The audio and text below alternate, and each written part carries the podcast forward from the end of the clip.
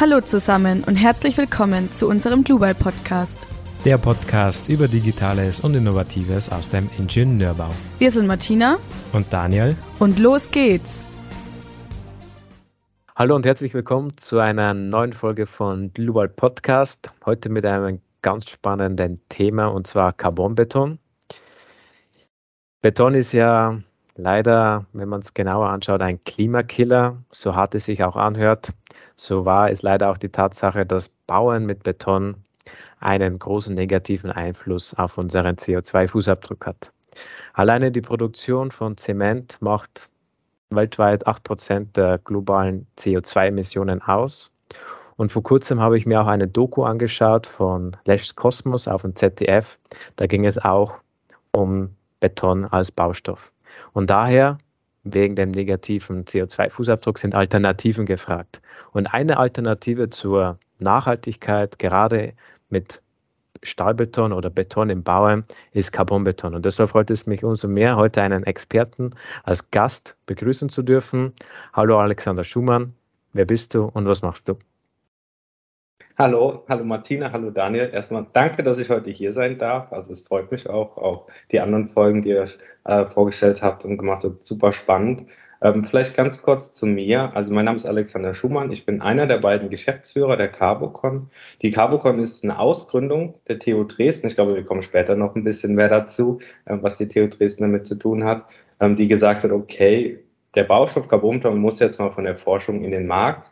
Das waren die Hintergründe, deswegen wurde diese 2014 gegründet, um wirklich mal so einen neuen Werkstoff auch in den Markt zu bekommen, denn zwischen Forschung und Praxis, da gibt es nochmal einen Unterschied. Und so ist die Carbocon entstanden. Ähm, damals wir zum Beispiel sind 2018, mein Kollege und ich dazu gekommen. Da waren wir noch so ein kleiner drei, vier Mann-Betrieb. Mittlerweile nimmt es Fahrt auf, sind wir jetzt schon 16 Mitarbeiterinnen und Mitarbeiter, die sich mit dem Thema beschäftigen. Genau. Ja, bevor wir jetzt mit dem großen Thema Carbonbeton beginnen, wollen wir gerne etwas über dich erfahren. Was für eine Ausbildung hast du gemacht? Ja, also ich habe so eine klassische, wir kennen es ja zur Schule gegangen, Abitur gegangen, dann wusste ich nicht genau, was ich machen sollte, gab noch die Bundeswehr, bin zur Bundeswehr gegangen, war da ein Jahr und ähm, danach dann studieren gegangen. Bundeswehr war auch der Grund, warum ich Bauingenieurwesen studiert habe. Ich hatte damals einen Offizier zum Beispiel, der war Pionier, hatte eine Bauingenieurausbildung und mit dem hatte ich gesprochen und der hat gesagt, naja, Alex, vielleicht ist das was für dich.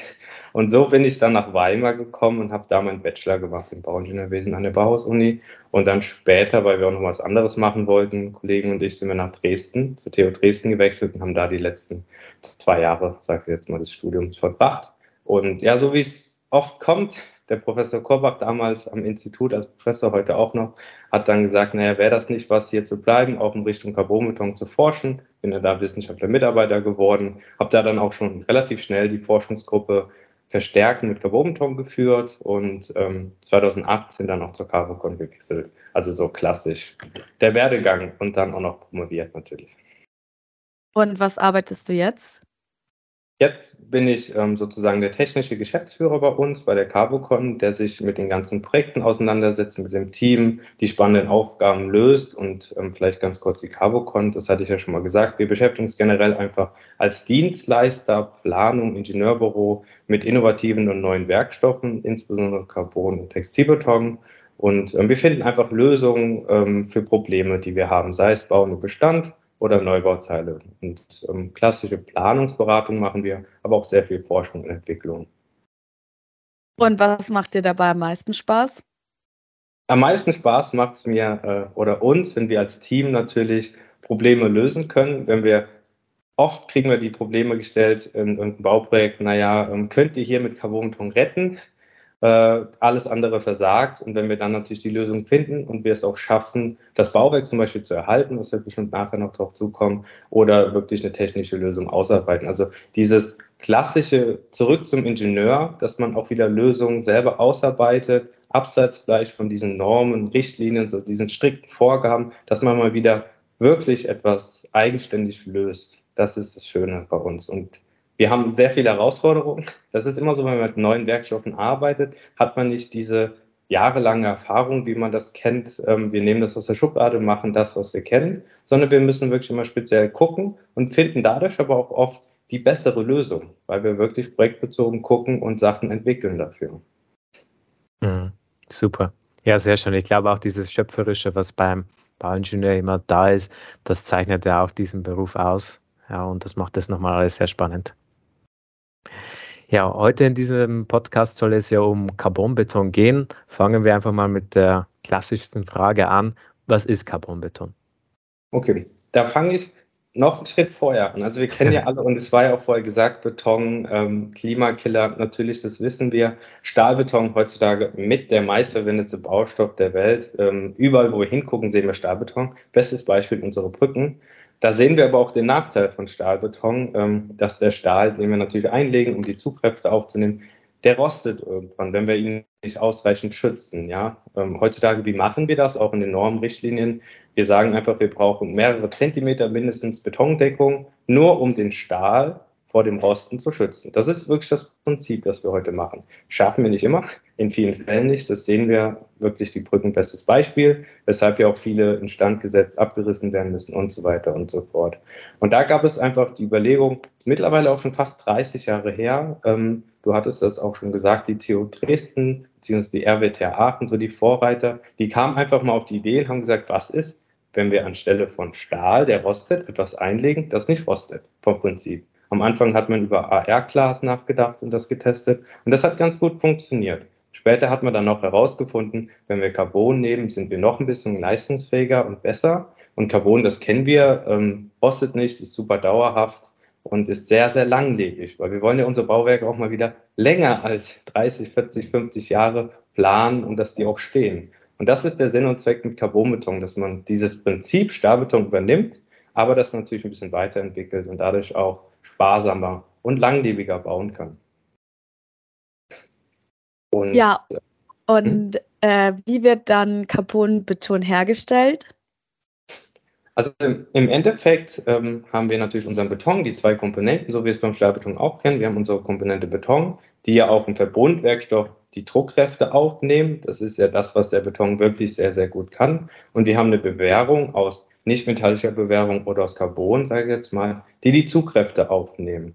Und ähm, da gibt es verschiedene Arten. Es gibt Carbonstäbe, es gibt Glasstäbe, ähm, Carbongitter und die werden dann eingelegt sozusagen als Bewährung und der Verbundwerkstoff aktiviert dann wieder seine hohe Tragfähigkeit und sein Potenzial.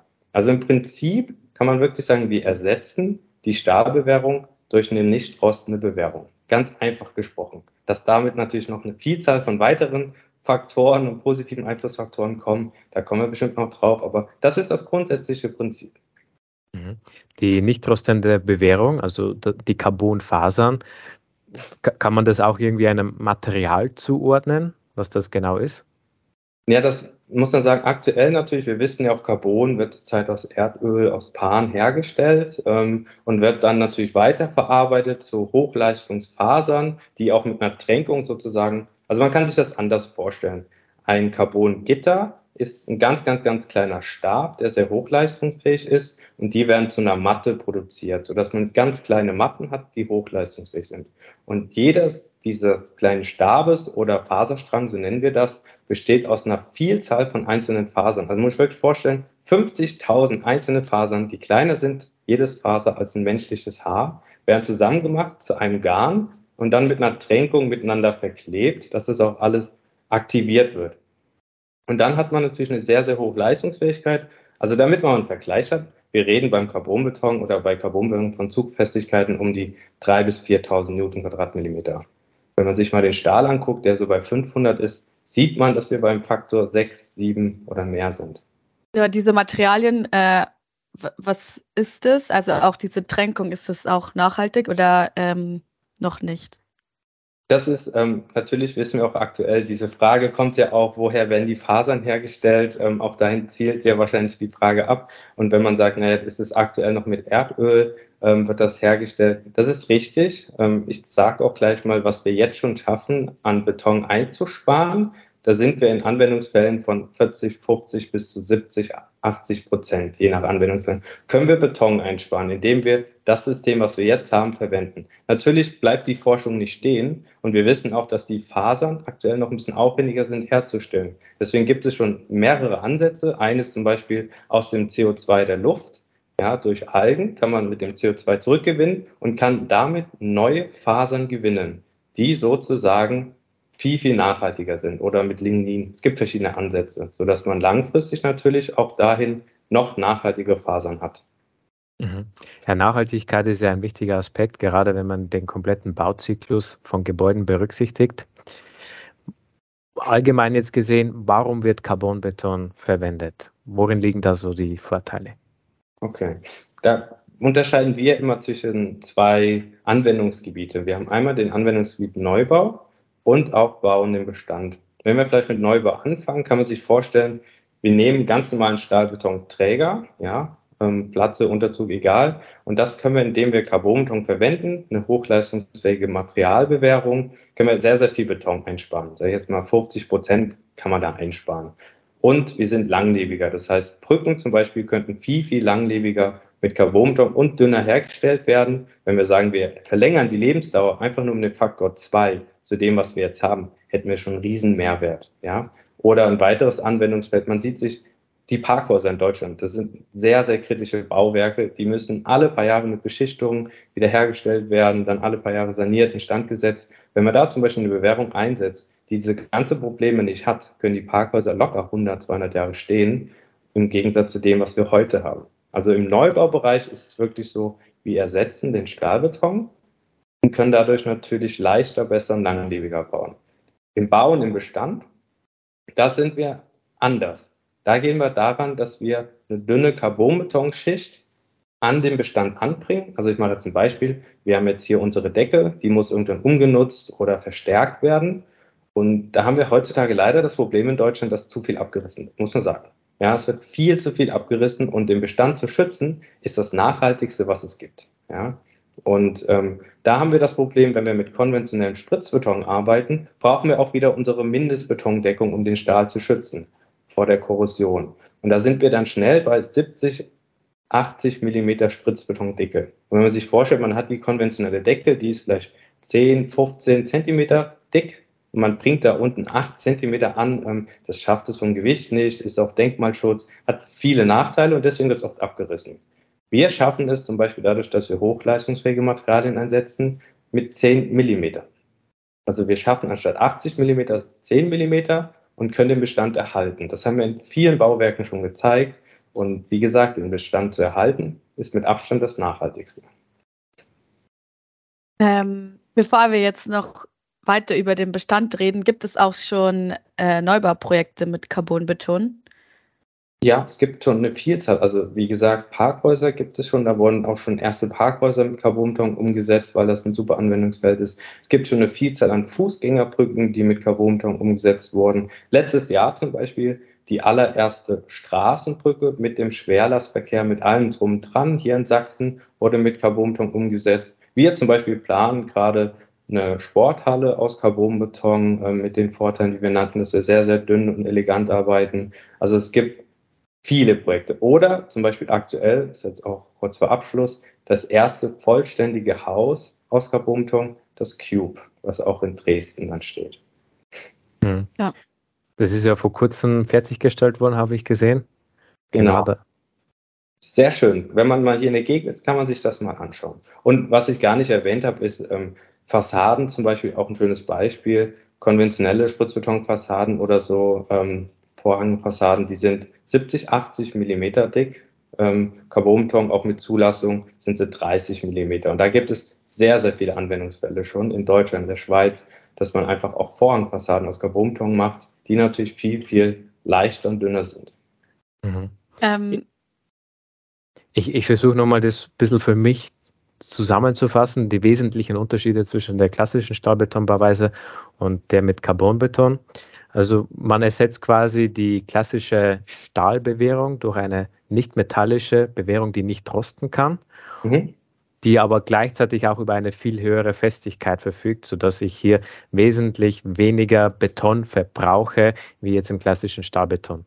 Genau. Also das sind die Hauptmerkmale, dass man sagt, mhm. wir ersetzen einmal den Stahl, der rostet, damit sind wir langlebiger, das ist ein Mehrwert und dann haben wir leistungsfähige Materialien, dadurch werden wir insgesamt leichter und natürlich ist das jetzt ein reiner Ersatz, es geht jetzt auch schon darüber hinaus, dass man natürlich auch neue Formfalten entstehen lassen kann dadurch. Auch Schalentragwerke zum Beispiel wieder aufleben lassen mit Carbonbeton, die sehr dünn und elegant sind. Also darüber hinaus gibt es jetzt auch schon Weiterentwicklung, dass man natürlich nicht nur den Ersatz macht eins zu eins, sondern das natürlich auch viel weiterentwickelt.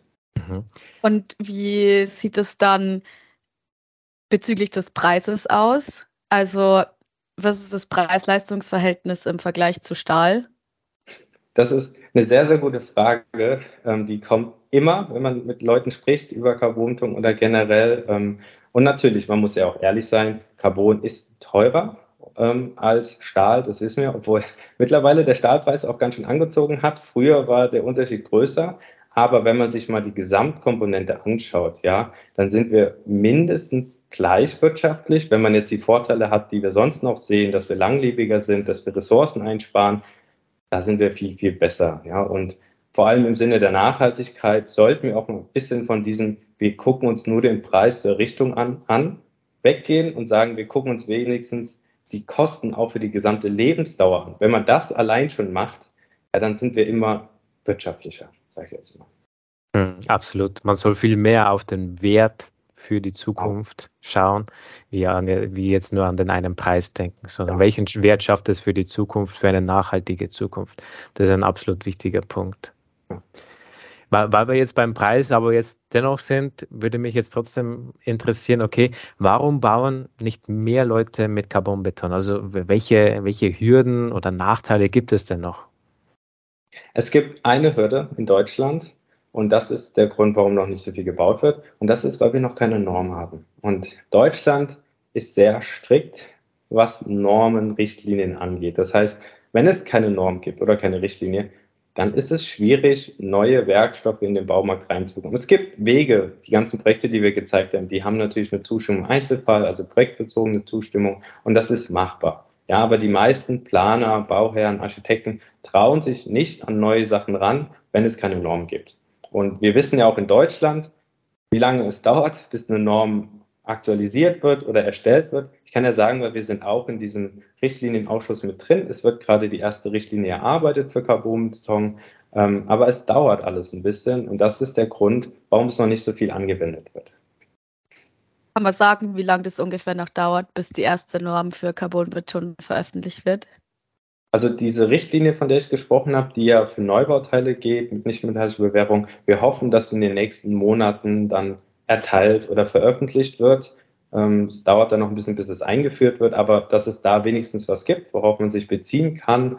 Aber bis es wirklich in die Norm einfließt, was ja nochmal eine Stufe höher ist, wird es noch länger dauern. Aber die Richtlinie hilft, dass man damit arbeiten kann und dass die Planer auch davon wissen. Denn das ist der nächste Punkt. Die Leute müssen auch davon wissen, dass es neue Innovationen gibt, damit sie sie auch anwenden. Mhm. Und da natürlich wieder Henne-Ei. Ähm, es muss erst die Norm oder die Richtlinie da sein. Wie ist das jetzt bei den aktuellen Neubauprojekten? Gibt es da irgendwie Sondergenehmigungen oder Zulassungen im Einzelfall? Genau, also in Deutschland ist es ja wirklich so, wenn es keine Norm oder keine geregelten Werkstoffe gibt, gibt es bauaufsichtliche Zulassung. Das heißt, man darf deutschlandweit die Materialien einsetzen, ist aber übers DBT also auch aufwendiger, das zu bekommen. Ähm, in den meisten Fällen ist es, wie du gesagt hast, über projektbezogene Zustimmung im Einzelfall heißt das und ähm, das ist die Regel. Ähm, das hemmt natürlich auch den Einsatzfall und die Menge. Das heißt, wir brauchen diese Richtliniennorm, damit die Leute auch wirklich damit planen und umsetzen. Mhm. Ich, ich habe jetzt nochmal eine sehr ja, statische Frage, jetzt aus Tragwerksplaner-Sicht. Wie wird denn Carbonbeton bemessen? Also in der Software?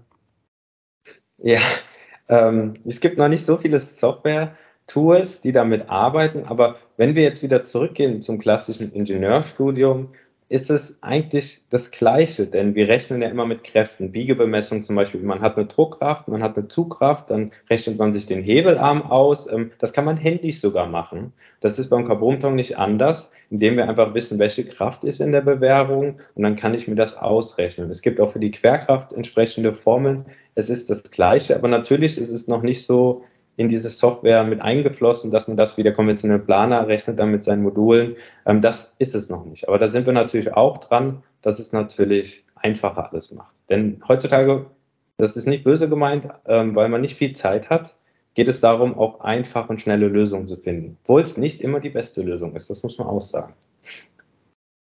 Ja, ich habe jetzt äh, noch eine Frage zu Bauen im Bestand. Wie, wie wird da der Carbonbeton dann angewendet? Also wird das ähm, in einem Werk hergestellt oder macht man das vor Ort auf der Baustelle? Wie, wie macht man das? Okay. Da können wir ein Beispiel machen. Das heißt, wir haben jetzt wieder ein Bestandsbauwerk und da ist die Decke, die muss verstärkt oder tüchtig werden. Und das ist so, als allererstes wird die Oberfläche aufgeraut, dass man eine raue Oberfläche hat und dann wird ein spezieller Beton aufgespritzt. Ja, in der Regel reichen drei bis fünf Millimeter auf, aus. Was bedeutet spezieller Beton? Ähm, das sind, ähm, wir nennen das Feinbetone. Das sind Betone, die von der Zusammensetzung angepasst sind. Man muss sich vorstellen, ein ganz normaler Beton, der hat einen Größengrund von 8, 16 oder 32 Millimeter. Wir spritzen aber nur drei bis fünf Millimeter Schichtdicke auf. Da können wir nicht mit normalen Betonen arbeiten. Das heißt, wir brauchen Betone mit einem kleineren Größkorn. Ja, das sind ein bisschen angepasste Betone. Und da spritzen wir diese auf, drei bis fünf Millimeter. Und dann legen wir dieses Carbongitter, von dem ich eben gesprochen habe, einfach, das wird einfach eingearbeitet, sozusagen angedrückt. Und dann wird die nächste Schicht aufgespritzt, drei bis fünf Millimeter, dass wir in Summe zehn Millimeter haben. Das reicht für Hochbauwerke in, allen, in den meisten Fällen aus. Und dann sind wir auch schon fertig. Und dann haben wir ein System mit zehn Millimeter, was die Traglast um zwei bis 300 Prozent steigern kann. Können das dann, also werden die Arbeiter dafür speziell ausgebildet oder können das auch quasi klassische Stahlbauer machen? Ähm, dadurch, dass wir natürlich wir arbeiten mit sensibleren Materialien, das sind ja Hochleistungsmaterialien. Das heißt, man merkt ja schon, wir reden hier von drei bis fünf Millimeter. Das ist ja sonst immer Toleranzbereich bei anderen Sachen. Das heißt, die ausführenden Unternehmen, die sollten geschult sein. Und das, das fordern wir auch immer, dass diese geschult werden. Das ist so eine Zweitagesschulung. Da kriegen sie theoretisch ein bisschen was beigebracht, wie man da auf Sachen aufpassen muss. Und praktisch kriegen die das auch mal gezeigt, ja, dass die einfach auch sensibilisiert sind. Aber wenn sie es einmal gemacht haben, sagen sie auch mal, oh, das ist ja kein Hexenwerk, das kann ich. Und dann machen sie das immer wieder. Mhm. Ich habe jetzt noch kurz eine Frage und zwar Carbonbeton hat ja äh, auch eben, wie schon erwähnt, viele Chancen und Vorteile. Ähm, du hast auch gesagt, dass es eben Preis-Leistungs- also das Preis-Leistungs-Verhältnis ein bisschen höher ist, aber natürlich die Nachhaltigkeit im Vordergrund stehen sollte. Aber wie ist die Akzeptanz von Carbonbeton? Ja, also das ist eine schöne Frage, denn ich glaube, das hat nicht mit Carbonbeton zu tun, das hat generell einfach mit neuen, innovativen Materialien zu tun, ähm, vor allem bei uns, wir sind ein sehr junges Team, ähm, super ausgebildet, auch ähm, Ingenieurstudium, das Ganze drum und dran. Wenn wir da mit Leuten reden, es gibt manche, die sind aufgeschlossen. Das freut uns, wenn die sagen, nee, wir wollen ja auch was Neues machen, wir wollen auch mal was anderes kennenlernen. Es gibt aber auch viele, die sagen, na, lasst uns in Ruhe, wir machen das, was wir schon immer gemacht haben, wir machen das, was wir kennen. Ähm, wir wollen uns damit gar nicht beschäftigen, ja. Ähm, das ist vielleicht nicht der richtige Ansatz. Und das beim Carbonton genauso, ja. Natürlich jeder Werkstoff hat ein paar Besonderheiten, da muss man einfach wissen und damit umgehen und dann ist es kein Problem. Aber ich denke, wir als Ingenieure sollten auch dazu bereit sein, auch neue Wege zu gehen. Vor allem in der heutigen Zeit müssten wir das machen oder sollten wir das machen. Und das ist, hat nichts mit dem Carbonplank zu tun, sondern generell mit innovativen Werkstoffen. Ja, gerade in der kompletten Bauindustrie ist halt nach wie vor noch eine konservative Branche und diese von neuen, innovativen Lösungen, wie jetzt zum Beispiel euren Carbonbeton zu überzeugen, ist mit Sicherheit kein leichtes Unterfangen. Was man dazu vielleicht wirklich sagen muss, ist oder so, wir haben ein Beispielobjekt, das ist die Hyperschale in Magdeburg. Ähm, ich weiß nicht, ob man die kennt. Das ist ein sehr, sehr schönes Bauwerk von Ulrich Müther, einer der Schalenbauer in Deutschland. Der hat eine Schale gebaut, ähm, die überspannt eine Grundfläche, muss man sich vorstellen, von knapp 50 mal 50 Meter stützenfrei mit Spritzbeton damals. Und ähm, die hat nur eine Schalendicke von 7 cm. Also muss ich vorstellen, 50 mal 50 Meter mit 7 cm, das würde man sich heute gar nicht mehr trauen.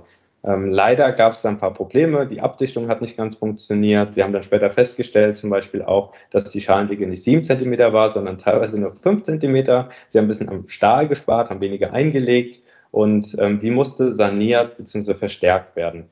Und ähm, die hatten keine Lösung dafür, denn mit Spritzbeton gab es eine Lösung, sieben Zentimeter oben drauf bringen und sieben Zentimeter unten auf diese Schale. Das heißt, wir bringen 14 Zentimeter auf, um eine sieben Zentimeter Schale zu verstärken. Das klingt absurd, war aber der Plan. Es hätte die Schale aber nicht mitgemacht. Deswegen war wirklich die Überlegung, die Schale abzureißen, was auch ein Highlight von Magdeburg ist. Wenn man sich das mal anschaut, gerne mal googeln, Hyperschale Magdeburg, ein sehr, sehr schönes Bauwerk. Ähm, die sollte abgerissen werden.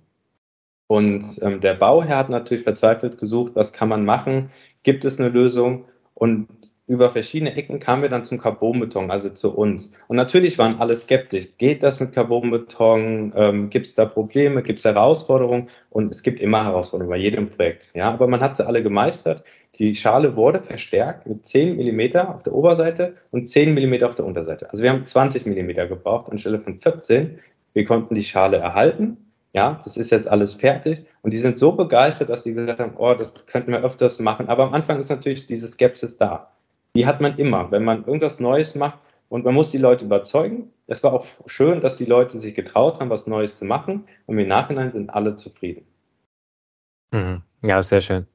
Ja, also einfach mal mutig sein, sich trauen, Neues wagen, Erfahrungen sammeln und aus diesen Erfahrungen dann wieder lernen und gewisse Prozesse und Learnings daraus schlussfolgern und optimieren. Das ja. ist mit Sicherheit auch ein guter Schritt in der kompletten Bauindustrie.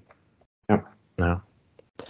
Ähm, weil du ja das mit den ganzen Millimeter gesagt, hat, äh, Millimeter gesagt hast, also verstärkt, würde mich jetzt mal interessieren, ähm, ob die Stahlbetondecken, also jetzt im klassischen Mehrgeschossbau, ob da auch Carbonbeton sinnvoll ist und inwieweit ich da wirklich die Höhe von einer Stahlbetondecke zum Beispiel reduzieren kann, wenn ich Carbonbeton verwende. Ist es jetzt so gefragt, ob man konventionelle Stahlbetondecken damit wieder verstärken oder tüchtigen kann? Ähm, ich ich habe mich jetzt eigentlich mehr auf den Neubau fokussiert. Okay. Also ich habe jetzt eine Stahlbetondecke von, was weiß ich, 26 Zentimeter mhm. Dicke, ja. Und inwieweit diese jetzt dann mit Carbonbeton-Ausführung ja, niedriger wäre. Okay, das, das ist ein schönes Beispiel. Das war das, was ich meinte vorhin, dass man natürlich erstmal gesagt hat, wir ersetzen den Stahl durch Carbonbewährung und machen die gleichen Prinzipien. Man könnte die Decke, die du angesprochen hast, könnte man 50 Prozent dünner machen. Das wäre kein Problem, statisch. Das Problem ist, wir haben natürlich noch paar andere Anforderungen, das heißt Verformung, Schallschutz. Deswegen muss man da andere Möglichkeiten angehen. Und da ist es zum Beispiel, dass man über Hohlkörperdecken nimmt, denkt, die natürlich mit der Carbonbewährung versehen sind, dass man einfach andere Sachen mit Carbonbeton kombiniert. Ja, das heißt, eine konventionelle Decke, die kann man dünner machen, aber aus Grund anderen Randbedingungen ähm, schafft man es meistens nicht. Das heißt, man muss da andere Wege finden und da kann man zum Beispiel über Hohlkörperdecken oder auch Schalendecken, die man ja auch da verwenden kann, da muss man einfach die Konstruktionsprinzipien ein bisschen ändern. Und dann schafft man es auch wieder, die Decken viel, viel leichter und ressourcenschonender umzusetzen. Mhm. Eine Anforderung ist mir jetzt gerade noch durch den Kopf gegangen, und zwar die, äh, ja, die Betondeckung hat ja nicht nur äh, die Aufgabe, den, Beton, äh, die Beton, den Betonstahl vor Korrosion zu schützen, sondern auch vor Brandschutz, also vor Brand. Äh, Brandschutz und Carbonbeton, gibt es da schon mittlerweile Erfahrung oder ist das noch Bestandteil der Forschung? Wie schaut es da aktuell aus? Da würde ich unterscheiden, zum Beispiel jetzt Bauen im Bestand. Ähm, da haben wir natürlich auch die Anforderung, dass wir Brandschutz nachweisen müssen.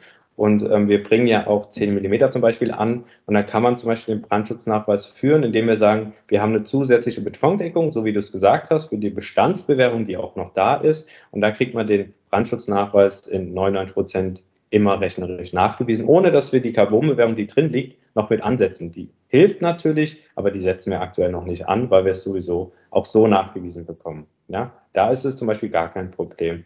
Bei Neubauteilen, da ist es natürlich schon so, dass das eine Herausforderung ist. Wir können viel, viel dünner bauen, wir können die Betondeckung reduzieren, aber wir brauchen sie auch aus Brandschutzgründen. Das heißt, da schaut man jetzt am Anfang, dass wir geringere Brandschutzanforderungen haben an die Bauteile, Ansonsten müssen wir konstruktiv uns was überlegen, dass wir das schützen. Aber das ist auch eins der großen Forschungsfelder, dass wir da noch bessere Lösungen hinbekommen. Es gibt schon Lösungen, aber da arbeitet die Forschung stark dran, dass wir da noch bessere Lösungen schaffen.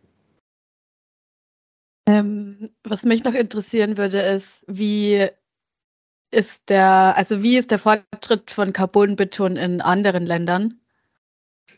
Ähm, also es gibt zum Beispiel die Schweiz, die macht auch sehr viel mit Carbonbeton. Die haben auch schon sehr viele Bauwerke damit umgesetzt. Auch in Amerika wird zum Beispiel bei Brücken schon vor Jahren wurde da schon nicht Metallbewehrung eingesetzt. Aber wir in Deutschland sind schon mit die Vorreiter. Das muss man schon sagen. Auch mit der Richtlinie, das, was wir uns da ausdenken und was es da auch an Überlegungen schon alles gibt mit Projekten, die Vielfalt, da sind wir schon Vorreiter. Das kann man auch schon sagen. Da kann man auch stolz drauf sein. Schön. Ich hätte noch die Frage, was glaubst du, inwieweit Carbonbeton die Art und Weise mit Bauern mit Beton ändern wird für die Zukunft? Okay. Ich sage es jetzt mal so, wir, wir wissen, Beton ist klimaschädlich, ja. Und es geht darum, weil Beton werden wir auch in Zukunft brauchen, dass wir sagen, es kann komplett auf Beton verzichtet werden, das ist utopisch, ja. Aber dann geht es darum, wie setze ich den Beton besser und auch nachhaltiger in dem Sinne ein. Ja? Und da kann natürlich Carbonbeton helfen, weil wir schaffen es, weniger Ressourcen einzusetzen, wir schaffen es, langlebiger zu bauen und dass die Bauwerke einfach auch länger stehen oder mit Carbonbeton beim Bauen im Bestand den Bestand erhalten. Und das ist ja wirklich sehr, sehr nachhaltig. Und was wir natürlich nicht vergessen dürfen, ist, das gab es ja auch bei euch in einer Folge, es geht ja auch, die Betonentwicklung geht ja noch weiter, dass wir natürlich auch Betone einsetzen, die was der ökologische Fußabdruck ist, auch viel, viel besser ist. Und da hat man das Problem bei einer Stahlbewährung. Irgendwann kann man das nicht mehr weiter optimieren, weil natürlich der Beton ja auch dafür da ist, um die Stahlbewährung zu schützen. Ja, dadurch, dass wir das bei Carbonbewährung nicht mehr brauchen, können wir die Betone noch viel weiter optimieren, dass wir da natürlich noch bessere Lösungen hinbekommen. Da gibt es auch schon Ansätze und auch schon Praxisprojekte, die das gezeigt haben, dass wir mit ökologischen Betonen, die aber nur in Verbindung mit nicht metallischen Bewährung funktionieren, da natürlich auch noch besser werden. Und Carbonbeton, denke ich, wird ein Schlüssel sein, um unsere Ziele zu erreichen, aber nur in Verbindung mit vielen weiteren. Ja, es gibt, glaube ich, keinen Werkstoff, der alles alleine lösen kann. Auch Carbonbeton kann auch mit anderen Werkstoffen, wie zum Beispiel Holz, verbunden werden. Gibt es auch schon Projekte, wo es sinnvoll ist, dass man Carbonbeton oben auf den Holzträgern bei Decken oder so, weil wir da natürlich auch dünner sind. Ähm, und das denke ich wirklich. Super, Und super spannend. Ja. Ähm, Carbonbeton soll ja eben die Zukunft des Bauwesens sein. Wie glaubst du, dass sich im Allgemeinen das Bauwesen verändern wird, auch in Hinsicht auf andere Trends und Technologien? Ja, also ich denke, das ist das, was man ein bisschen mitbekommt. Natürlich sind wir, was die Baubranche angeht, ein bisschen langsamer als andere Branchen. Das merkt man immer wieder. Ähm, aber es entwickelt sich ja in die richtige Richtung. Ja, man hat viele Innovationen, man hat viele Leute, die das vorantreiben, die die Leute auch informieren. Und das ist das, was wir brauchen in der Baubranche. Wir brauchen einfach ein besseres Standing. Wir müssen den Leuten eintrichtern, dass wir wieder anders planen und bauen, sondern dass wir wieder ein bisschen zurück zu unserem Ingenieurstudium gelangen sollten und nicht sagen, wir machen stur, was in der Richtlinie, was in der Norm steht, sondern wir trauen uns auch Neuigkeiten zu machen. Wir trauen uns auch anders zu bauen. Wir trauen uns auch wirklich wieder für uns selber und für das Klima auch zu bauen. Ja, weil aktuell, wir reden sehr viel über Nachhaltigkeit, aber wenn man in der Praxis wirklich mal schaut, ist es noch von untergeordneter Bedeutung. Und das ist sehr, sehr schade, denn wir müssen wirklich mal vorankommen. Ja, und dafür ist es gut, dass auch die junge Generation, wir sehen das auch bei uns im Team oder so, die wollen sich damit beschäftigen, die wollen auch was bewirken. Und ähm, das, denke ich, wird sich auf jeden Fall ändern. Und was hältst du dann zum Beispiel von anderen Trends wie 3D-Druck, wo ja eigentlich viel mehr Beton noch eingesetzt wird oder Zement? Ja, ich, das sind auch spannende Themen, sage ich jetzt mal, ähm, die natürlich auch noch weiterentwickelt werden müssen, die vielleicht auch Anwendungsgebiete hat, aber das war das, was ich meinte. Ähm, man kann vieles kombinieren, man kann vieles vorantreiben, aber es ist einfach wichtig, dass wir die Innovation vorantreiben und dass wir damit arbeiten. Ja, ähm, auch modulares Bauen kann man natürlich mit Carbonbeton in Verbindung bringen oder auch andere, das meinte ich auch Holzbauwerke. Das ist nicht ausgeschlossen, sondern das gibt es schon. Ja, und das ist das, was auch schön ist, dass man diese Interdisziplinarität hat, dass man auch miteinander arbeitet. Wenn du jetzt einen Wunsch frei hättest, was würdest du dann in der Baubranche ändern? Ich würde mir wünschen, dass die Leute ein bisschen offener sind. Ne? Dass man nicht aus Prinzip, wenn man redet, habt ihr davon gehört oder habt ihr das mal gemacht, dass die Leute sagen, ach, hört auf damit, das setze ich. Also wir kriegen das sehr oft zu hören, ja. Ähm, ich kann ein Beispiel bringen von einer Anekdote. Wir standen mal bei einer eigenen Messe und haben Vortrag gehalten. Es war auf einer Carbonbeton-Tagung, wo man denkt, die Leute sind ja schon innovativ und wollen was anderes machen. Wir haben was vorgestellt, was wir planen. Und dann ist einer aufgestanden und hat gesagt, das funktioniert so nicht. Das geht nicht, das haben wir noch nie gemacht. Und dann haben wir gesagt, wir werden das sehen. Und zwei Jahre später der, das Bauwerk wurde gerade verstärkt, es hat funktioniert. Natürlich ist man sich unsicher, man muss das durchdenken, muss das auch wirklich zu Ende konstruieren, aber es ist möglich. Man sollte nicht immer von vornherein sagen, ne, das klappt nicht, das kriegen wir nicht hin. Ja, vielleicht schaffen wir es mal wieder ein bisschen optimistischer zu werden, schaffen es mal wieder Neuigkeiten noch zuzulassen und damit auch zu arbeiten. Und vielleicht, das auch noch verbunden, schaffen wir es auch noch, das Standing der Bauingenieure, Bauingenieurinnen bisschen in der Gesellschaft auch anzuheben. Denn man merkt das sehr oft, die Bauingenieure werden sehr unterschätzt, obwohl wir viel machen, viel Verantwortung haben, ähm, aber irgendwie weiß das keiner. Ist oft so, habe ich auch schon oft den Eindruck gehabt, dass die Bauingenieure immer diejenigen waren, die ja immer im Hintergrund agiert haben und oft sogar mit den Architekten verwechselt worden sind. Das ist ja. dann natürlich auch immer so ein, ja, meiner Meinung nach immer so ein No-Go. Aber du bist ja Architekt, ja, oder Bauingenieur ist doch ein Architekt. Ich habe gesagt, nein, das ist ein wesentlicher Unterschied. Und dass halt einfach hier ja mehr ähm, Bewusstsein für die Verantwortung des Bauingenieurs auch bei der Allgemeinheit wahrgenommen werden sollte, ja. Und die, dass, dass sich die Leute gerade im Bauwesen mehr trauen sollen und auch optimistischer sein sollen, sollen. Da habe ich auch ein passendes Sprichwort, was ich immer so gern sage. Wer will, der findet Wege und wer nicht will, der findet Gründe. Und gerade solche Leute wie ihr als innovative Treiber von neuen Technologien, ihr findet Wege bei Sachen, die bisher noch keiner vor euch gemacht hat. Und das zeichnet eigentlich so dieses Innovative gerade im Bauwesen aus. Und mehrere sollten sich davon eine Scheibe abschneiden. Das ist nett. Ja, zum Abschluss, was würdest du denn dann jungen IngenieurInnen und BerufsanfängerInnen für die Zukunft raten?